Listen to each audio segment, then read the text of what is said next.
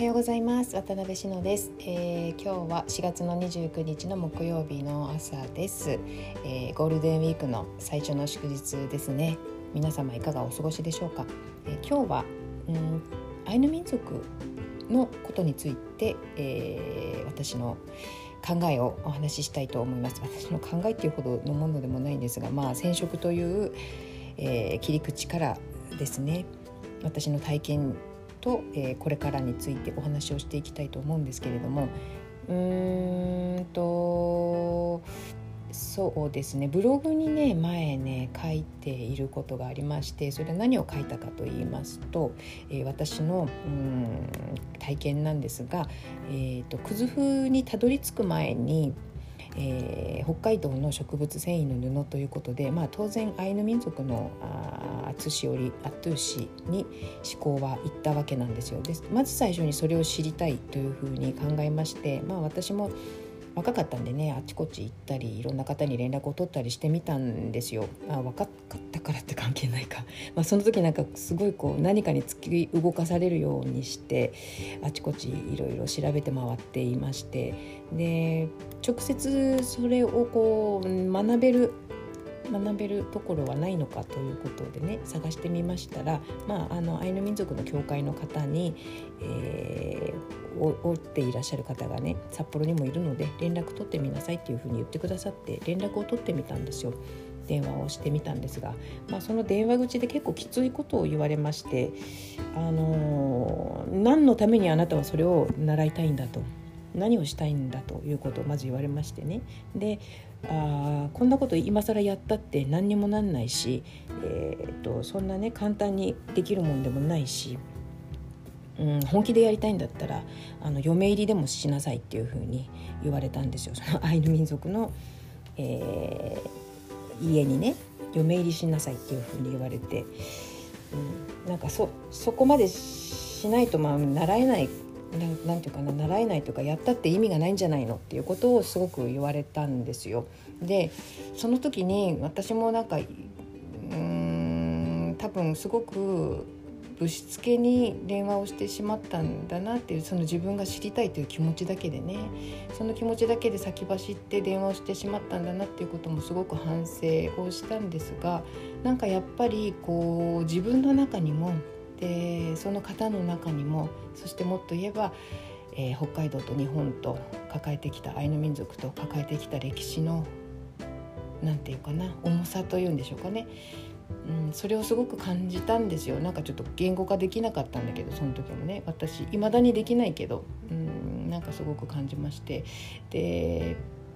何て言うかな。私は自分がアイヌ民族ではないのでやっぱりごめんなさいっていう気持ちにその時なっちゃったんですよ。本当になんかすごく辛いあ体験があったわけなのでごめんなさいって私何かしたわけじゃないんだけどごめんなさいっていう気持ちになっちゃってやっぱそれそこからうんこの間もちらっと言いましたけど自分の中に加害者意識が植え付けられてしまったというのかな加害者意識をその時から抱くようになってしまっているんですよね。でその後もまああの興味関心はありますのであちこちでそういうアイヌ民族の文様とか織とかこう触れますよね。でその度こうお話聞いていく中で、えーと、そのおひょうの繊維を得るために今アイヌ民族のその厚織をされている方たちは国有林に入ってね取らないといけないのでそこで、え国に許可をもらいそしてかつ、えー、今年はこの木とこの木とこの木ですっていうことで買い取ってるそうなんですよその木を。まあ、木を切り倒すわけではないとは思うんですけれどそうやって買い取って、えーえー、なんていうの材料を得ているという話を聞いた時に私ものすごい憤慨してすごいずっと前なんですけどね多分もうそれが私の中にはそういう加害者意識があるからなんでそんなことするんだろうってすごい憤慨したんですよその時に。なったって土地を不当に奪ったのは国ですよね国側ですよね。なのにそれを返さず返さないどころかお金をもらっているって何事かと思ってちゃってねこの辺ってどうなんでしょうね皆さんどう感じられるか。で私のこの話もうーんそのたった一人の方から聞いた話なんで、えー、どこまでが本当かはわからないですそういう土地もあるかもしれないしそうじゃない土地もあるかもしれないし、えー、分かりませんけれどもただあのそういう事実はあるんだろうと思うんですよね。うん、だからそこでさらにもう何て言うか本当に自分の中でもうどうしようもやりきれない思いあの加害者の意識があるのにそれを謝罪もできないしえっ、ー、と何て言うかなその償いすらできないっていうそういう感情が自分の中にどんどん蓄積しちゃったんですよアイヌ民族について知れば知るほど。だから、えーと最近あのアイヌ民族すごくねクローズアップされてきていますし、えー、白浦にも立派な建物が建ったりしていますけれどなんかね釈然としない思いがあります私の中では正直。あの心から歓迎できるような気持ちではないんですよね。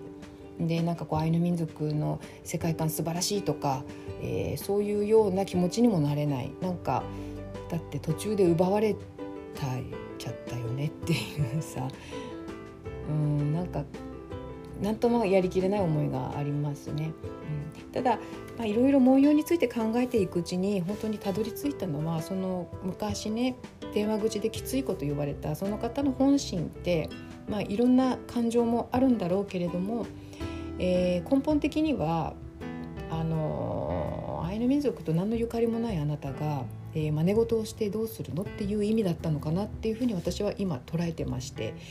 要するにそれはこう民族が代々つないできたものなので、えー、私がねいきなりそれを習ったからといって、えー、そこに何の価値があるのかっていうことを言いたかったんじゃないかなって今は思うんです。その文様という持つ文様が持つものとか布が持つもののその重みっておそらくそういうことだろうと思っていまして、うん、そう考えています。まあ何をそこから今の私の文様の話に結びつけるかと言いますと要するに文様もそうだし布そのものが、えー、本来はそうやって、えーと、例えば人とか家とか土地とかそういうところにすごく強烈に紐づいていて、えー、それを身につけるまとうっていうことは、えーとそこの土地や、えー、代々つないできた人々の営みを自分の中に取り込むっていう行為なんじゃないかなって思うんですよ。だからそれだけあの布とか文様が持つものの重さって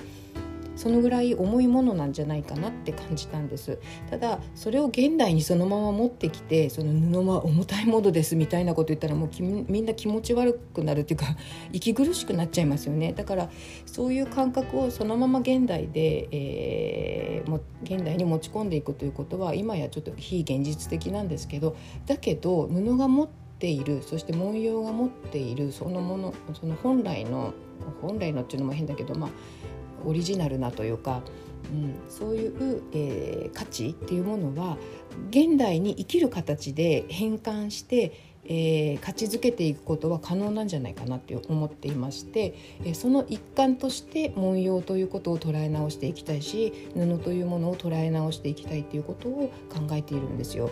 うん、そこに結びついています。で、